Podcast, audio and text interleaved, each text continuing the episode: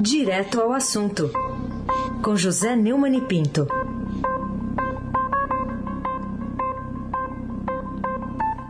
Oi, Neumani, bom dia.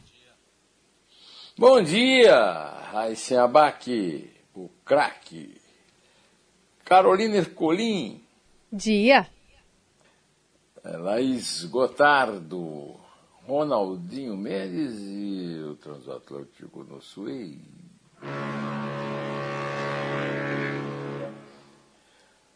Moacir Biasi, Clã Bonfim, Emanuel, Alice Isadora. Bom dia, melhor ouvinte. Ouvinte da Rádio Eldorado, 107,3 FM, Raíssen Abac. O Tríplice Coroado. Vamos lá, vamos começar falando sobre a madrugada parlamentar lá em Brasília, em que a Câmara aprovou a PEC dos precatórios em primeiro turno, uma margem apertada de apenas quatro votos além do necessário. O que, você diz dessa manobra, que é para pagar o, o, o, também necessário programa social do Auxílio Brasil, mas que deu um jeitinho de incluir outras coisas ali para os parlamentares, né, Neumann? Sim, senhor. A margem foi apertada, mas é uma margem razoável, né? Afinal, mostra uma grande, uma maioria qualificada, três quintos. É a maioria, por exemplo, que poderia autorizar, e aí nós já podemos ver por ela que não autorizará mesmo, mesmo que o, o Arthur Lira não, é, mesmo que o Arthur Lira coloque em, em, votação no plenário da Casa um possível julgamento criminal do, do Bolsonaro no impeachment, né? quatro votos, o que é certo é que conseguiu os três quintos. Né? E a emenda da Constituição dos precatórios da Câmara é, abre um espaço de 91 bilhões e 600 milhões de reais no orçamento de 2022 para o pagamento do Auxílio Brasil e outros gastos às vésperas de uma eleição presidencial que vai ser realizada daqui a um ano. Foram dias de negociações, pressões sobre a oposição, promessas de emendas parlamentares, e no fim conseguiu, o governo conseguiu, o governo e o Centrão conseguiram 312 votos favoráveis e 144 votaram contra no primeiro turno na votação da madrugada de ontem. A, a, a necessidade era de 308 votos, né? 3,500. Ainda vai ser preciso aprovar o texto no segundo turno e depois no Senado onde também deverá enfrentar resistências, mas eh, não se sabe qual é que vai ser o resultado. É um jabuti, é um super jabuti do mal, né? É, o, além, é claro que é necessário demais que se é, consiga pagar um auxílio Brasil, seja lá o que for, que substitua a Bolsa Família, que se extinguiu. Mas também, é, para isso, vai ser preciso fazer um calote que o Mailson da Nóbrega chamou no, na Neumann Entrevista, do blog do Neumann, no canal Neumann Pinto no, no YouTube, de calote infinito. Né? Inclusive criticando muito um conterrâneo meu e dele, o Hugo Mota, da, lá da Paraíba, né? que foi o relator e que criou esse, esse calote infinito. É né? uma vergonha. Eu quero, só quero saber, Aysen, Carolina, meus queridos ouvintes, que argumentos o Ciro Gomes vai ter para justificar a adesão do PDT a esse super jabuti da infâmia, servindo ao bolsonarismo, ao centrão, ao que há de pior na política brasileira hoje e principalmente as perspectivas para isso no ano que vem. Carolina Ercolim. Tintim por tintim. Falar um pouquinho sobre os dados do CAGED. Saldo da criação de empregos em 2020 cai 47% após uma revisão que já era cantada faz tempo por quem está debruçado sobre esses números. Este é o título, inclusive, está aqui no portal do Estadão, também na edição impressa. Qual é, a seu ver, a importância dessa revelação no meio da prevalência de más notícias nessa quadra? Carolina, é, de fato não houve uma alteração, quer dizer, no sentido a, a, a, abertura de vagas foi positiva, né? mas diminuiu muito, diminuiu 47% na revisão. Uma, aí, seria até uma grande surpresa se é, o CAGED, o Cadastro Geral de Empregos empregados e desempregados, não sofresse durante a pandemia dos fake news. Né? É, as revisões mensais no sistema mostraram que ela não é mesmo infensa isso. Né? Em janeiro, o Ministério da Economia divulgou a criação líquida de 142.690 empregos no ano passado, mas o número real já despencou para 75.883, com dados apresentados pelas empresas ao longo do ano, conforme foi revelado pelo portal R7. A redução de 40, na verdade, 46,82% na quantidade de novas vagas chama atenção. Revisões eh, são corriqueiras e podem ocorrer até 12 meses após novas demissões e admissões, mas o, o, o tamanho da discrepância é que revela um número maior de, empresas atrasaram o preenchimento das informações sobre demissões no ano passado, por um motivo óbvio, né? que é que foi está sendo ainda a pandemia do, da Covid-19. A mudança é grande, mas não surpreende, conforme demonstrou o trend das redes sociais. Você sabe qual é? Vocês sabem qual é? Né? Um homem berrando: é fome, por favor, é fome, num condomínio de classe média em Brasília. Demonstra o agravamento da situação social que os números otimistas sobre economia e desemprego em momento nenhum fizeram qualquer sentido. A situação continua sendo ruim e grave. E aquela imagem pungente, comovente, é uma imagem é, realista da situação no Brasil hoje. E durante ainda algum tempo. Aí se abaque. É o craque, o craque. Neumann, hoje também é um dia de expectativa, porque está marcado o leilão que pode gerar 50 bilhões de reais, o leilão do 5G, e que trata também do futuro da tecnologia no, no Brasil. O que, que você espera né, em relação a, até a superação do atraso que a gente tem nessa área? É. Dentro dos envelopes entregues pelos participantes qualificados, segundo o Estadão, pela Agência Nacional de Telecomunicações, a Anatel, estará o que se entende como futuro da atividade né, da telefonia celular no país. Né? Além de do 5G representar um salto na maneira como as pessoas usam a tecnologia no dia a dia, o estabelecimento de uma infraestrutura necessária, a implantação da chamada internet das coisas, que é que o, o Etervaldo falava muito aqui na coluna dele, né? o leilão é visto como uma oportunidade de ampliar a quantidade de competidores no mercado o setor passa por uma concentração desde a venda da Imóvel para o grupo de rivais, Vivo, TIM e Claro, por 16 milhões e meio no ano passado. Esse leilão do 5G, infelizmente, chega tarde e com o país sob um desgoverno que levanta incertezas sobre o uso desse dinheiro todo que vai ser apurado e o seu resultado final.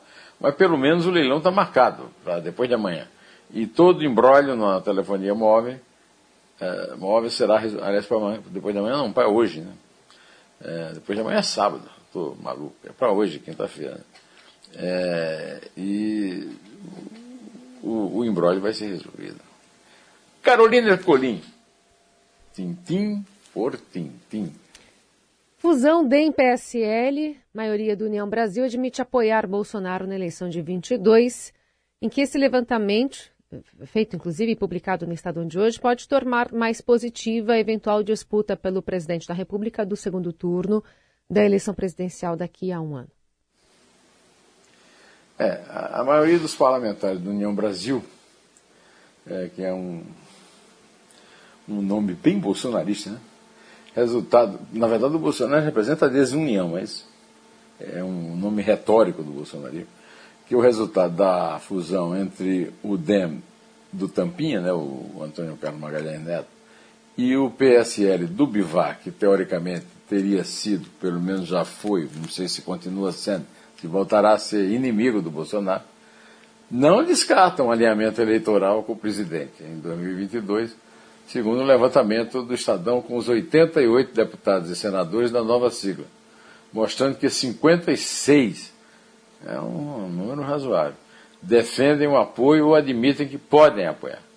Apenas cinco disseram descartar essa possibilidade. Os demais nem quiseram se posicionar, ou seja, o União Brasil já está assumindo o lugar no muro que era do PSDB. Né?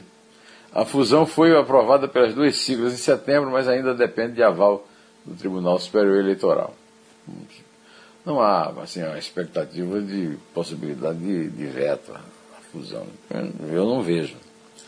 o aceno da maior parte dos parlamentares da Bolsonaro eh, diverge do discurso de independência em relação ao Palácio Planalto adotado por dirigentes da nova sigla, que será a maior força de direita em 20 anos, desde o governo de Fernando Henrique Cardoso, quando o partido da Frente Liberal, né, que é o atual DEM, Democratas, elegeu 105 representantes. É, o PFL é, tinha força naquela época. Né? O Luciano Bivar vai ser o presidente da União Brasil. E o ACM Neto será secretário-geral. Segundo eles dois, a intenção é lançar um candidato próprio em 2022, mas as bases parece que não estão concordando muito. Né? A verdade, aqui para nós, é que o governo é sempre forte numa reeleição. Muita gente, muita gente boa, muita gente lúcida, acha que na prática um mandato presidencial, o mandato do, do o mandato executivo em geral, tem na verdade no Brasil oito anos. E aí um recall ali no quarto ano, um recall no meio, né, no, no meio do mandato.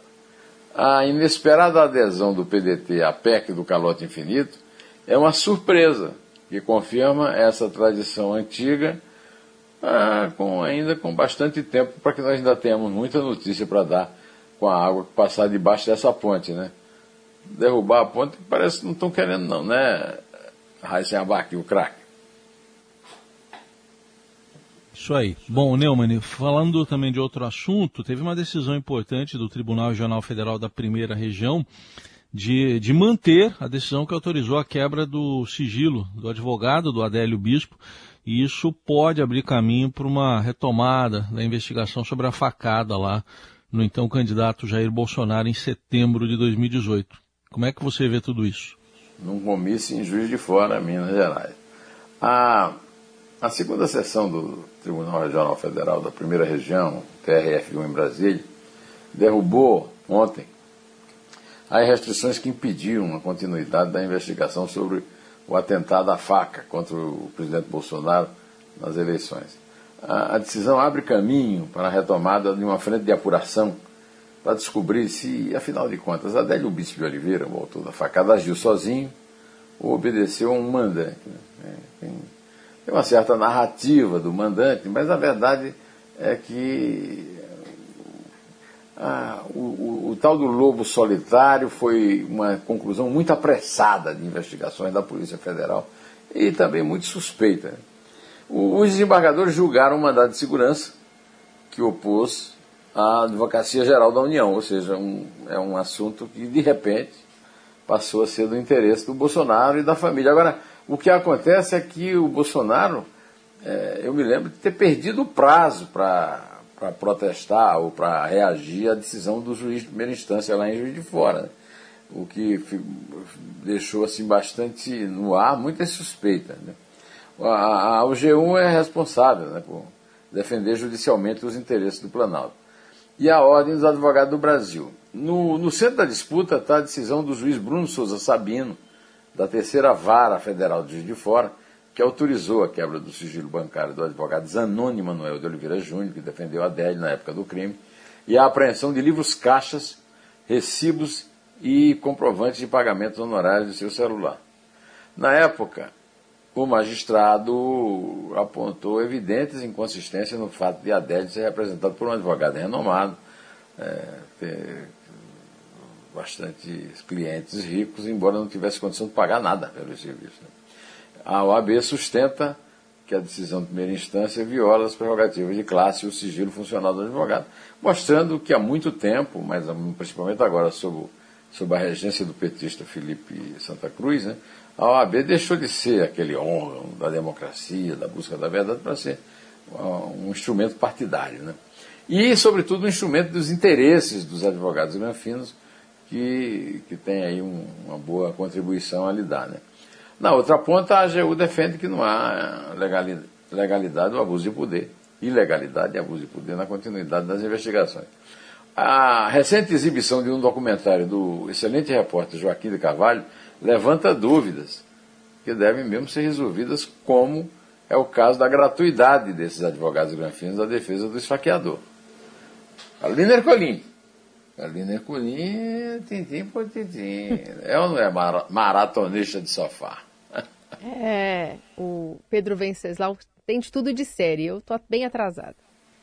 Vamos falar um pouquinho sobre então as prévias do PSDB, que tem ataques apócrifos, acusações e memes com fake news. Está em destaque também no Estadão de hoje, contado inclusive pelo Pedro. Será que isso pode significar, ao seu ver, que na política brasileira a baixaria ilegal não é privilégio de partido nenhum? É, a menos de 20 dias da votação nas prévias para escolher o candidato à presidência em 2022, o PSDB está aí escancarando acusações mútuas, ataques apócrifos e até memes com fake news. Né? A disputa está cada vez mais acirrada e, e, tem baixaria de todo lado, entre os governadores João Dória, de São Paulo, e Eduardo Leite, do Rio Grande do Sul. E passou a motivar a preocupação dos tucanos que acreditam que pode até, além de rachar a terceira via, o PSDB sair rachado na eleição interna, marcada para o próximo dia 21 a, a comissão de prévias excluiu 92 prefeitos e vices filiados em São Paulo da lista de eleitores com base numa representação feita por aliado de leite. E aí novos fatos foram divulgados. Um grupo de WhatsApp da pré-campanha de, de Dória foi invadido por um ex-funcionário do gabinete do governador gaúcho, Eduardo Leite, que alterou o nome da comunidade de PSDB com Dória para PSDB com Dória e Leite. E também incluiu uma foto do chefe do Executivo Gaúcho na descrição. É, o responsável foi Henrique Fornari Leite, servidor que integrou o gabinete do governador do Rio Grande do Sul, mas foi exonerado. Em nota, a campanha do Leite admitiu que Fornari trabalhou é, lá no, no, no, gabinete, mas afirmou que se tratou de uma iniciativa individual, isolada e absolutamente contrária. Né? Digamos que é o Adélio Bispo da, do PSDB. Né? Ao comportamento coletivo da campanha. Desde as revelações a respeito da participação de Aécio Neves em denúncias sobre recebimento de propinas, já está demonstrado que os tucanos não estão fora do jogo sujo da politicagem brasileira. Essa notícia só chega para confirmar. Ah, é ou não é? Bom, pode contar, Carolina, estamos diante do fato de que nem o Heisen, nem você, nem o teu marido, nem eu seremos campeões no Brasil. O campeão já está decidido, é o Atlético de Minas Gerais. Alguma certeza a gente tem nessa vida? Ah, alguma certeza. Venceu o Grêmio ontem e Diz, dizem no, no, noticiário que eu vi, eu não vi o jogo, hum. mas dizem foi bom, foi, foi teve bom. sorte, diz teve, o Atlético teve sorte de campeão e o Grêmio azar de rebaixar. É, foi bom o jogo, hein?